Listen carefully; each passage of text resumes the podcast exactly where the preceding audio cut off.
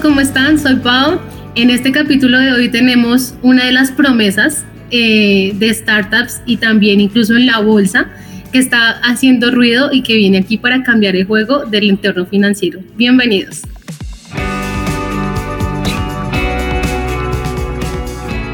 Desde la capital de la Como y por qué tan caro, sobreviviendo al frío, llega un parche de expertos hablando de marketing, datos, música y otras vainas con pola en mano. Esto es el iRock Show, un programa para rockstars, no divas. ¿Cómo están a todos? Esto ya estamos finalizando la séptima temporada del iRock Show. Hemos tenido invitados increíbles. Y ahora tenemos uno de los más esperados, soy sincera, yo quería, moría por hacer este capítulo.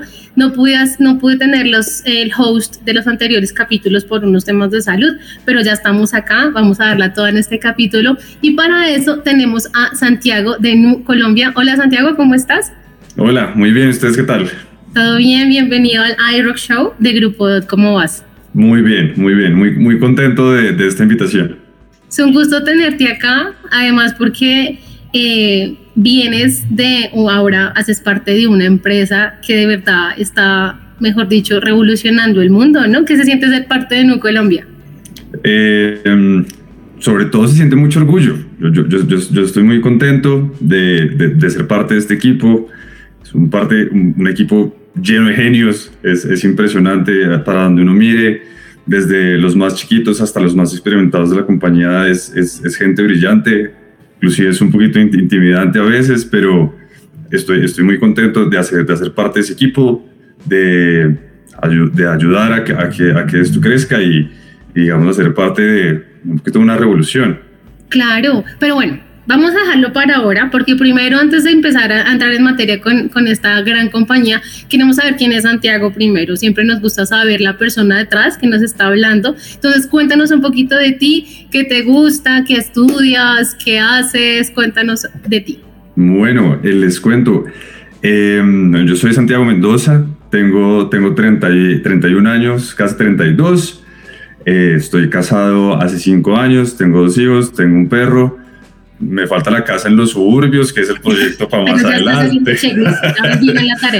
sí, es un poquito acelerado estuvo el checklist, pero, pero bueno, vamos, vamos por el resto. Em, soy, estudié diseño industrial en, en la Tadeo. Eh, nunca nunca ejercí diseño, la vida... yo quería preguntarte eso, yo haciéndote mi, mi, mi, mi, tarea de stalkeo, yo vi que tienes formación de diseño industrial y he visto, he visto varios, varios profesionales que tienen esa formación y que terminan después eh, llegando con camino de marketing, de UX. Yo tengo esa duda, ¿verdad? ¿A qué se debe eso? ¿Es muy, muy complicado el diseño industrial acá en Colombia? Yo creo que eso puede tener muchas respuestas. Em, en, en, mi caso, la, vida me fue llevando, como, como les iba diciendo, con un poco de suerte por el, por el camino del marketing, o suerte por, también por el camino que he recorrido, pues del que ahorita les, les contaré un poquito más.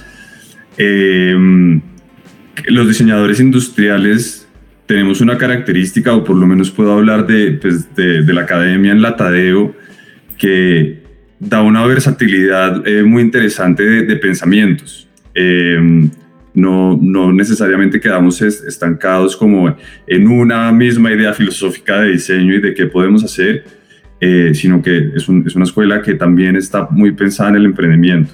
Entonces, aunque no todos haya, hayamos, hayamos emprendido, yo soy uno de los que no, sí, sí daba como muchas ideas de distintos caminos por los que nos podíamos ir eh, como mencionas, UX ha sido una oportunidad tremenda para, para muchísima gente. Eh, es, un tema súper, súper interesante. Eh, también muy enfocado pues, en uso, en, usuario y en diseño, pues, que ya dejó de ser diseño, diseño de objetos per se, diseño de experiencias, diseño de plataformas.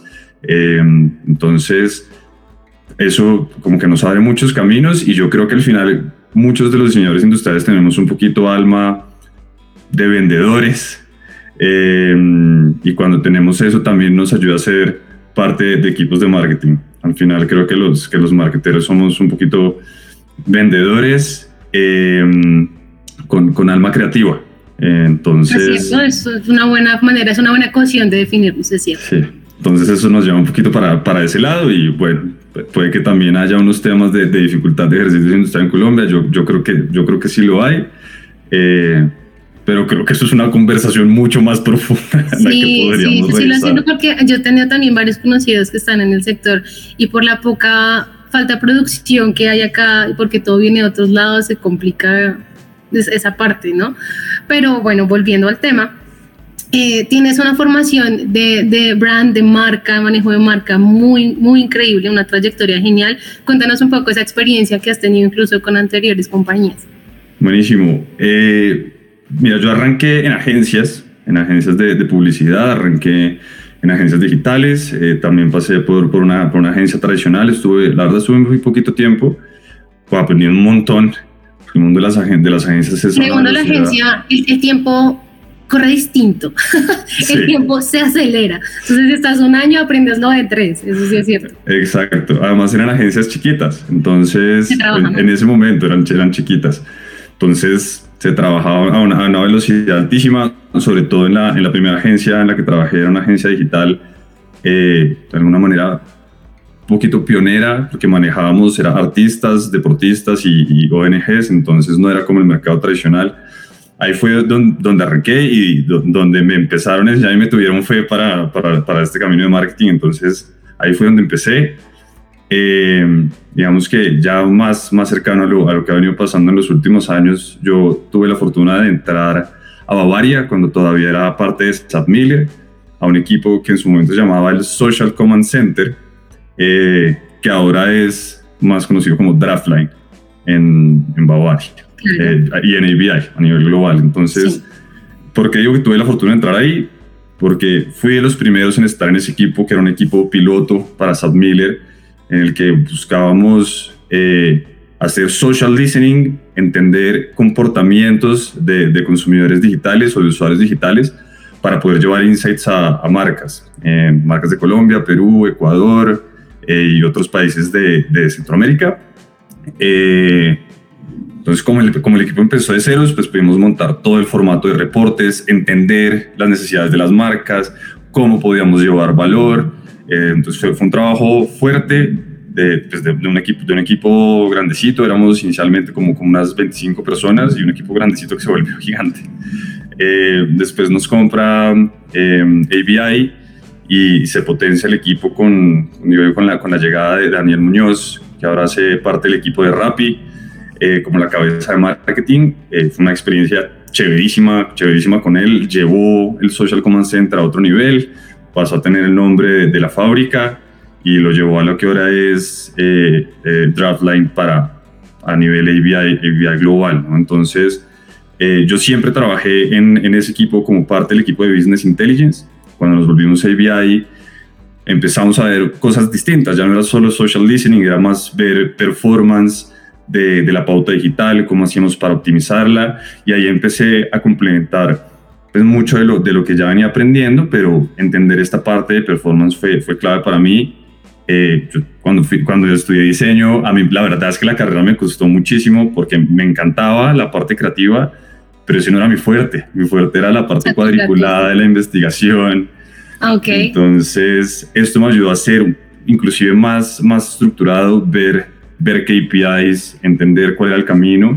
Eh, y después... El análisis de datos, todo lo que tú mencionas acá, se vuelve eh, el arma secreta, ¿no?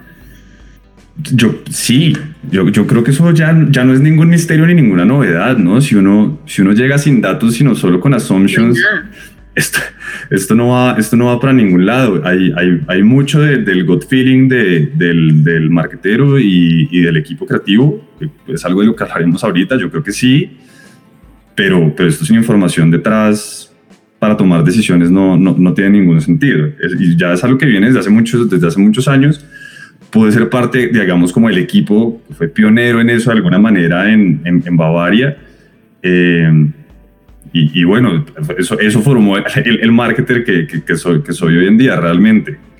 Em, de ahí pasé a ser, a ser como una especie de, de coordinador de marca o brand lead digital y en, para el equipo de marcas globales en Bavaria, o sea, Corona, Budweiser y Stella Artois.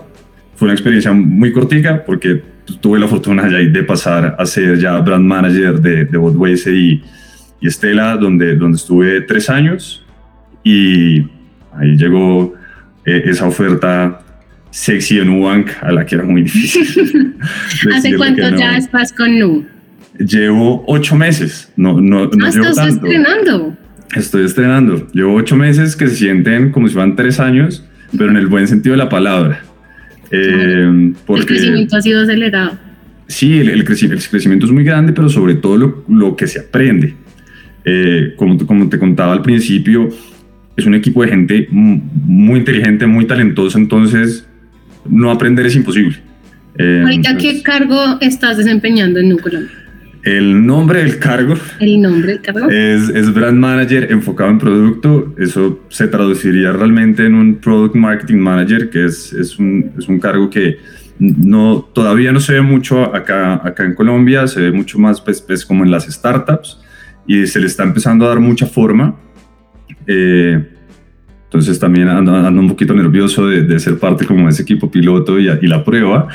Em, entonces, ese, ese, ese, es mi rol ahorita y eso que traduce, yo me enfoco en toda la parte de comunicación y de marketing para el producto, que en este momento es la, la tarjeta, la tarjeta de crédito. Bueno, ahora que tú mencionas la tarjeta de crédito, justamente yo ya hago parte de la familia de Nu y acá tengo, me llegó hace unos meses y la verdad me parece increíble. Te quería también contar, preguntarte cómo, cómo fue también todo este proceso de ideación cuando a mí me llegó la tarjeta, de hecho fue un voz a voz, ¿no? Sabemos que el voz a voz es lo mejor que le puede pasar a una marca, además cuando es un voz a voz positivo. Ya he tenido varios conocidos que me decían que no ofrecía, se salía de esas burocracias que uno estaba acostumbrado a fuerza de la banca tradicional. Sí, entonces el hecho que te llegaran eh, con una tarjeta como que se ajusta a ti y no tú a la tarjeta, pues es un cambio brutal, rotundo. Entonces a mí, yo lo que hice fue en el proceso, todo es digital, entiendo, y yo lo hice a través de la aplicación. Y a través, eh, me corriges tú, de inteligencia artificial, me estudiaron en un momentico y me dijeron, este es tu cupo, lo puedes ajustar. ¿Quieres la tarjeta? Sí. En una semana me llegó y yo ya tenía la virtual y yo ya estaba haciendo compras al otro día. O sea, no tuve que salir de mi casa, no tuve que hacer filas, no tuve que ver a un, a un asesor, sino que todo pasó en mi casa y además cuando me llega la tarjeta eh, me emociona porque se nota que es, es pensada, es hecha con cariño, es hecha para mostrar algo diferente a lo que generalmente te llega cuando tú tienes una tarjeta nueva que es que te llega simplemente un papelito con la tarjeta puesta, ábrelo y ya, no más. No hay una experiencia, en cambio, la experiencia está desde que la activas en la app, cuando te llega la caja. Entonces, la verdad, yo quedé enamorada, cancelé mis otras tarjetas de crédito y ahorita solo tengo la de no. Así es, la, verdad es que... Soy fan, o sea, me encantó, de verdad me encanta el producto que están ofreciendo. Me, alegra, mucho, me alegra mucho porque, porque somos muchos los que estamos trabajando para, para que la gente se sienta así. Eh, si me preguntas del, digamos, del proceso creativo del, del Welcome Kit, no creo que no soy la persona más adecuada para hablar de eso, precisamente porque yo no, estaba, yo no estaba en el equipo en ese momento. Hay, hay, un, hay un par de personajes muy buenos y muy talentosos que, que trabajaron ahí, que son Jimena Castro, también es brand manager en el equipo de Nu, y Santiago Disman, que fue uno de los primeros diseñadores de Nu. Yo les recomendaría una entrevista con, con, con ese par de personajes porque son también gente muy, muy chévere y les pueden contar más, más de esa parte. Lo que sí te puedo decir, además de, toda la información que, que, que, a mí me toca guardarme, el, digamos, los procesos creativos en Nu, eh, y, digamos, de los, que, de los que yo participo como, como brand manager son, son muchas veces porque siempre están enfocados es en la gente. Aquí cuando, cuando se habla de ser consumer centric o más bien consumer obsessed, es de verdad no, no, es frase de cajón. Em, trabajamos todos los días para que eso sea verdad. Gran parte de ser brand manager allá es ser esa persona que vela por, por el consumidor, por las personas, porque sigamos trabajando por las necesidades reales. Eh, y no simplemente persiguiendo KPIs como, como unos caballitos eh, sin, sin, sin, ver contexto, ¿no? Entonces, em, eso, eso, eso hace gran parte de lo que hacemos. La inspiración viene 100% de eso. Y bueno, también está la, la, la, brillantez del equipo creativo que tenemos nosotros, que es, que es un equipo in-house. Eh, nuevamente, de, gente muy talentosa. Ustedes dirán, este Santiago es todo lambón, pero la, la, verdad, la, verdad, es que, la verdad es que pues no, no, no puedo no darle el crédito al, no, se nota las cosas increíbles. Entonces, la verdad es que es, mucho de trabajar, es mucho de trabajar con ellos. Eh, trabajamos con, em, con, bueno, con cuatro personas del equipo creativo que es, una delicia, o sea, prácticamente una unidad feedback. Es, como, perfecto, ¿Cómo, cómo pulimos esta idea, cómo la hacemos mejor, cómo la hacemos más grande y, y ah, bueno, es, así, así es la manera más cómoda de trabajar proyectos creativos que, que bueno, no, no, sé, no sé cómo quieren ahondar en ese tema, ese es el tema que a mí me encanta. No, dale, está, está, acá la carta, la carta está servida, es carta blanca. Cuéntanos qué nos quieres más contar de eso que me estás diciendo de los procesos creativos que tanto te apasionan. Bueno, digamos, eh, eso es algo que, pues, que yo viví desde, desde Bavaria. Bavaria también es, es, un equipo, el equipo de marketing de Bavaria es un equipo de marketing muy enfocado en la creatividad que busca resultados, ¿no? No es eh, sacar por sacar, sino cómo, cómo hacemos para generar resultados de negocio, resultados de, de impacto para, para el consumidor. Eh, digamos, de los, de los que yo estuve involucrado, estuvimos en, en, Rebrand the Game, que fue una campaña que, que hicimos con, con Budweiser. Me, hubiera encantado que hubiera sido más grande. Eh, trabajamos con, con el Emo y, y con, con, Juanpa y el equipo creativo de Low en ese momento. Ahora Selemo y Juanpa son, son parte de David. Eh, no las cabezas de David, pero es, es, un proceso muy interesante y ahí, ahí fue en ese proyecto fue donde yo realmente empecé a trabajar con, con equipos creativos y a entender cuál es el rol como, como, como brand manager o por lo menos el, el, el, que, yo, el que yo quiero ser. Eh, y, hay, y, hay, un tema que es muy interesante o un tema como de comportamientos casi que, que yo vi es con ese proyecto y es si uno le da las riendas y las libertades más bien al, al equipo creativo de trabajar con fuerza en los que ellos creen que es correcto para la marca de uno, uno tiene el 80% del camino, del camino ganado. Em, porque cuando uno tiene una buena idea o alguien tiene una buena idea y todos estamos trabajando en pro de construir sobre ella y no de estar pendientes del feedback, de ser eh, piquis en exceso, eh, sino como decimos, uff, esta idea está buenísima, ¿y qué tal si le hacemos esto? ¿Y si le ponemos esto? ¿Y la hacemos así de grande? Solo crece, solo itera. Eh, y el, pues, los que son expertos en eso realmente son, son, son los equipos creativos, o no, inclusive pues de, brand manager, uno a veces está como en su caja de el safe zone del el, el, de ver el, el, brand book, de cómo cuido la marca, eh, sigamos enfocados en, lo que es, no nos pongamos tan creativos, es, es una de esas frases que, que, a veces uno dice que, eh, que es una gran burrada. Eh, entonces, em, digamos que el rol que tiene que cumplir uno como, como, como brand manager ahí cuando uno tiene un gran equipo creativo, pues, es seguir. Yo quiero que tú lo definieras, tú, lo mencionabas ahorita, que seas ese, ese brand manager que quiero ser. ¿Tú cómo definirías un buen, un buen brand manager? Eh, bueno, yo creo que yo creo que un buen brand manager primero que nada es, es humano y empático. Eh, que creo que un buen líder es, es, humano y empático y uno como brand manager pues es, es, un, es, un, rol de, es un rol de liderazgo del equipo para, para llevarlo por, por el camino correcto de lo que queremos para la gente y para el impacto que queremos para, para nuestra marca. Eh, si, una, si, si el brand manager es humano y empático y entienda a su equipo, pues es, más fácil que las cosas salgan. Seguramente es un gran manager que tiene una percepción mucho más cercana de lo que pasa con la gente y, las sensaciones de que lo que va a hacer va, eh, o que la campaña que va a hacer van, a generar. Entonces, creo, creo que eso es lo primero. Em, creo que también hay, eh, parte parte de ser un, buen brand manager es saber priorizar y saber, saber soltar responsabilidades. Eh, delegar es la parte más difícil, claro.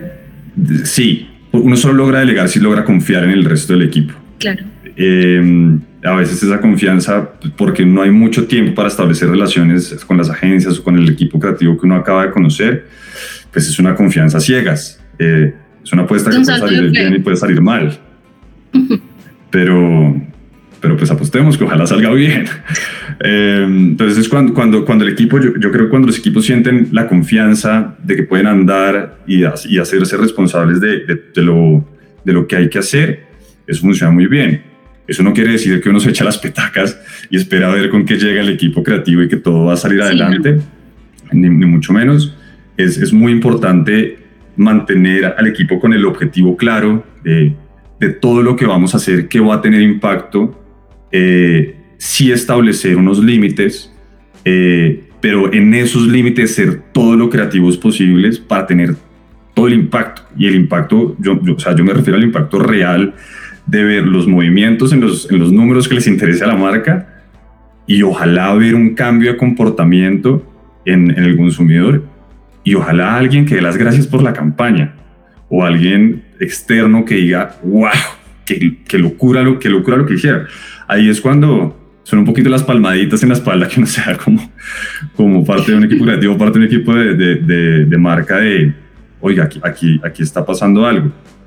Eh, los premios también son, son parte de eso. Yo no voy a decir que a mí no, no me guste ganar o ser parte de los equipos que, que, que ganan premios, pero que, que, uno, que uno vea que le dan las gracias a uno en la, en la calle por una campaña en la que uno participó, eso es, eso es de locos. De, hecho, parte de, como de esa transformación fue lo que me llevó, lo que me llevó a NU.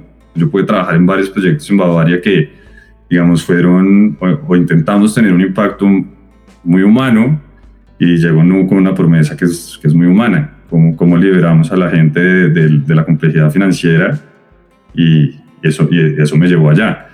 Entonces, creo que eso es lo que cierra, lo que cierra el círculo y es más que que esto lo haga uno un buen o un mal brand manager. Ahí sí vuelvo y cierro en el que quiero ser yo y es seguir teniendo impacto social real, cambios de comportamiento reales positivos. Eh, ¿Hay un negocio detrás de todo eso? Claro que sí. Eh, pero, Como en todo, sí, claro. Pero si uno, si, uno, si uno puede ser parte de ese negocio que realmente busca busca un cambio positivo para, para la gente, es, es, es, donde, donde, donde yo preferiría estar siempre. Listo, Santiago. Entonces, hablando también un poco de la parte creativa de NU, que es como un gran diferencial, tiene una identidad definida, todo ya su imagen, de hecho, genera un buen feeling. Em, ¿Cómo ha sido desarrollar toda esa, esa parte creativa de NU? ¿De dónde sacan la inspiración? ¿Cómo conectan con su público? Bueno, la, la, verdad, la verdad es que sí, es, una locura. Desde, desde que yo era candidato, a mí se me hacía agua la boca trabajar, trabajar con, con el equipo de NU, porque es una marca muy bien hecha, muy fuerte, en muy poquito tiempo.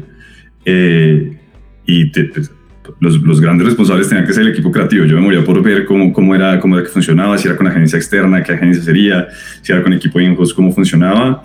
Y nosotros en este momento tenemos, tenemos un equipo in-house para, Colombia. Trabajamos con eh, Matthew Magnish, con Laura Medina, Angie Molano y, Luisa Posada. Eh, son, son diseñadores, eh, unos creativos brillantes. y el, proceso con ellos, la, verdad, la verdad es que ha sido muy sencillo porque todos los que estamos en el equipo vivimos la cultura de nudo como desde nuestras propias personalidades, ¿no? O sea, pues, hacemos lo que, lo que llaman las compañías cultural fit eh, de, manera, de manera perfecta. Entonces, eh, ¿de, dónde, ¿de dónde viene la inspiración del equipo? Bueno, pues como, como, como brand managers nos, encargamos de, trabajar en, el, en, los briefs, de trabajar muy buenos briefs, que sean muy claros, como les contaba, hablábamos al principio, al principio basados en data, eh, pero siempre, siempre, siempre enfocados en necesidades reales del consumidor y cómo solucionar esas, esas, eh, esas necesidades, esos problemas, esos pains, nos van a ayudar a nosotros a solucionar problemas de negocio. es, es realmente el, orden de las cosas. Eh, el, equipo creativo tiene ya, digamos, su, su, proceso propio de, de, cómo traer, de cómo traer una idea. Y ahí, eh, como les digo, las ideas siempre han, sido, siempre han sido muy buenas. Y ahí entramos en, nuevamente en el, en el rol de brand manager, de, de brand manager que a mí me gusta.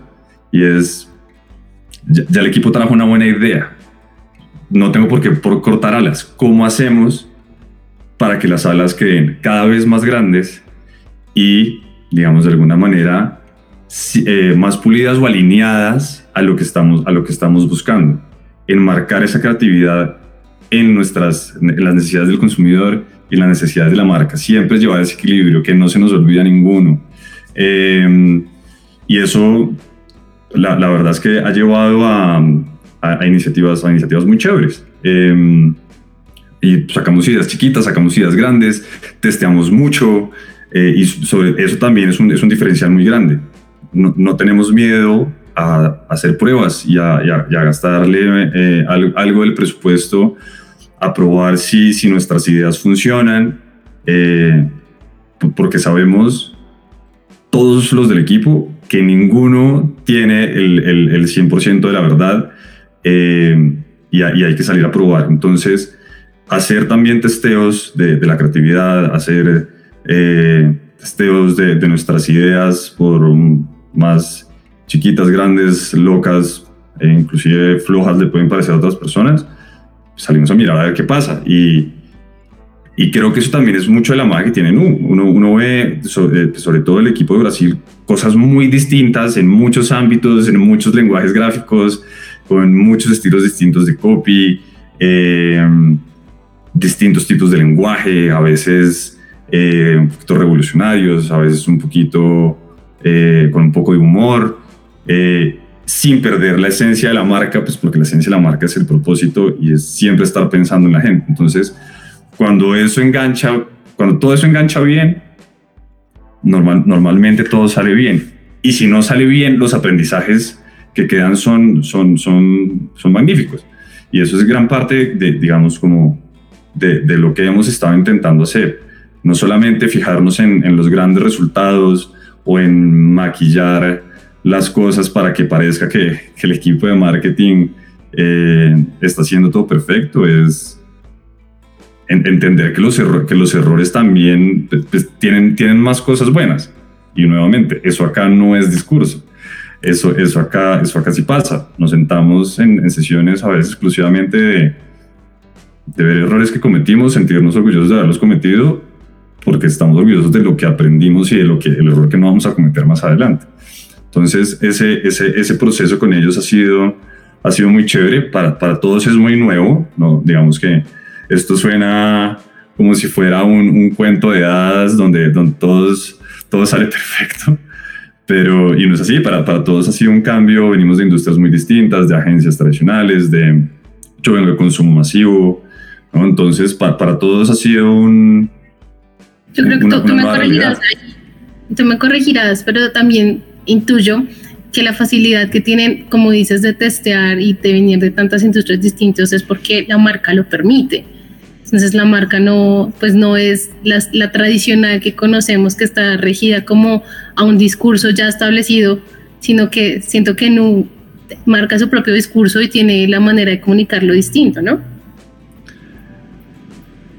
Sí, yo, yo creo que si esa es la intención, o sea, la si una marca se quiere mantener vigente, necesita, necesita varias cosas y eso es algo que está haciendo Nu, pues no más que vigente, es una marca, es una marca muy nueva, pero, pero para mantenerse vigente uno necesita distintos puntos de vista, eh, no, que, que, que, no opinemos todos lo mismo al, mismo tiempo, eh, ese famoso agree to disagree, entender los, los puntos de vista de los, de los otros que eso, eso es lo que construye. Si, si todo lo construyéramos bajo la realidad del, del, brand manager y todo no se hiciera bajo la experiencia y, los pensamientos únicos de Santiago Mendoza, probablemente las cosas no estarían tan bien.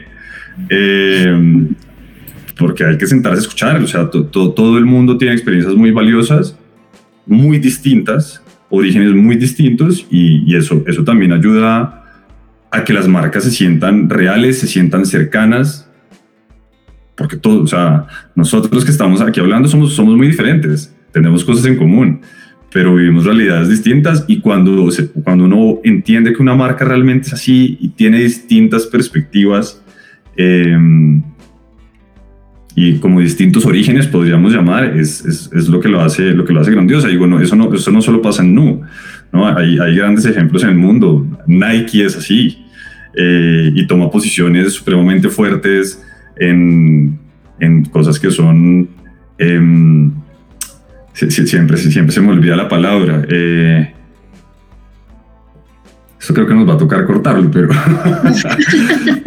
¿Cuál palabra estás Pero es em, temas que son no debatibles, sino... ¿Controversiales? Controversiales, gracias, nunca puedo.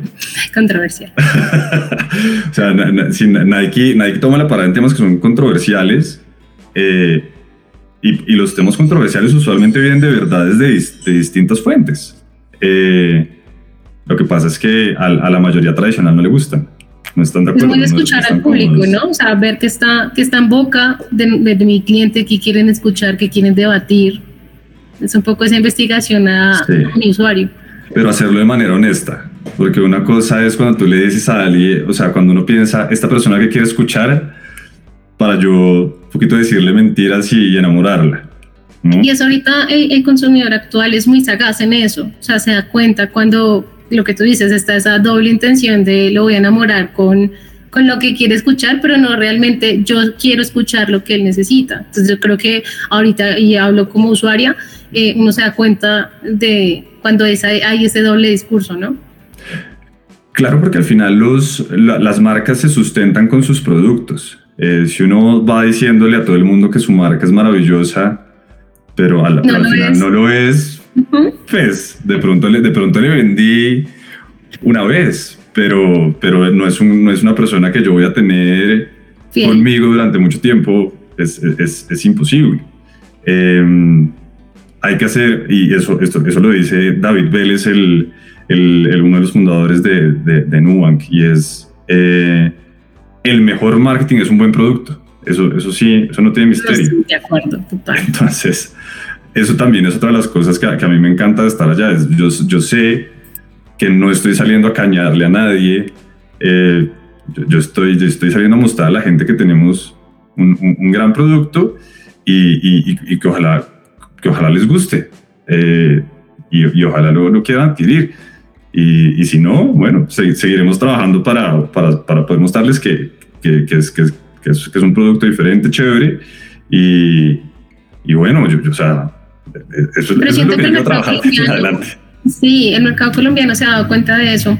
Leyendo un poco también, entrevista justamente que le decían a David, eh, el crecimiento que ha tenido Colombia no, no lo esperaba así de grande y de acelerado. O sea, las visiones que tenían de crecimiento eran, haz de cuenta, mencionaba, vamos a crecer X en cinco años y se dio ese X en dos años.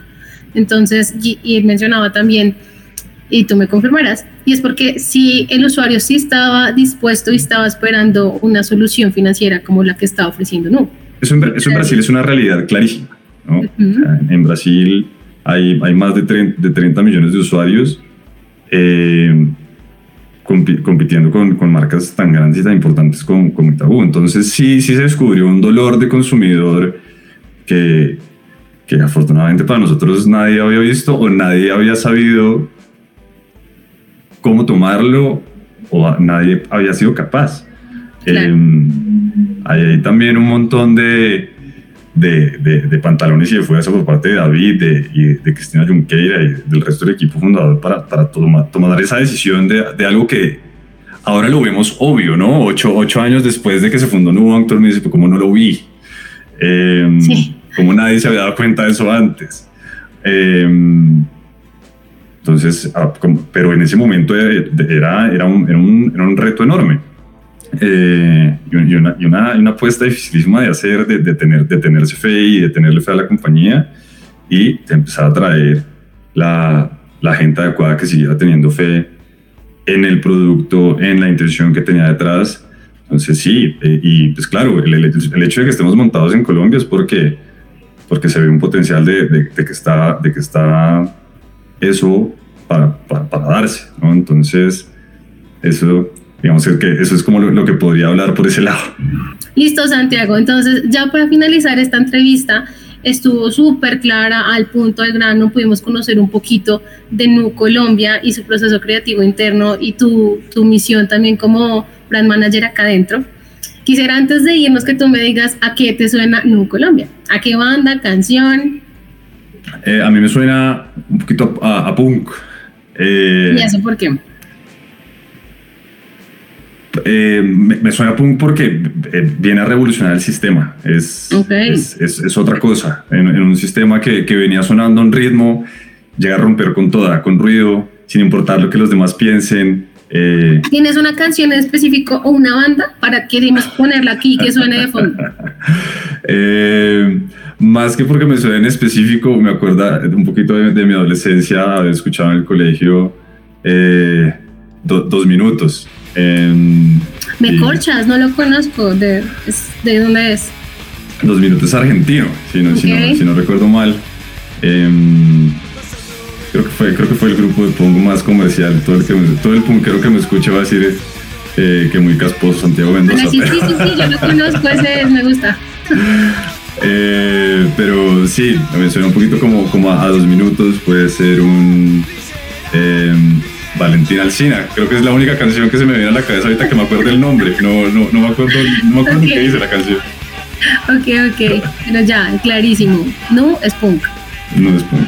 Listo, no. Santiago, muchísimas gracias por aceptar esta invitación en el Rock Show. Esta es tu casa, aquí con Grupo DOT.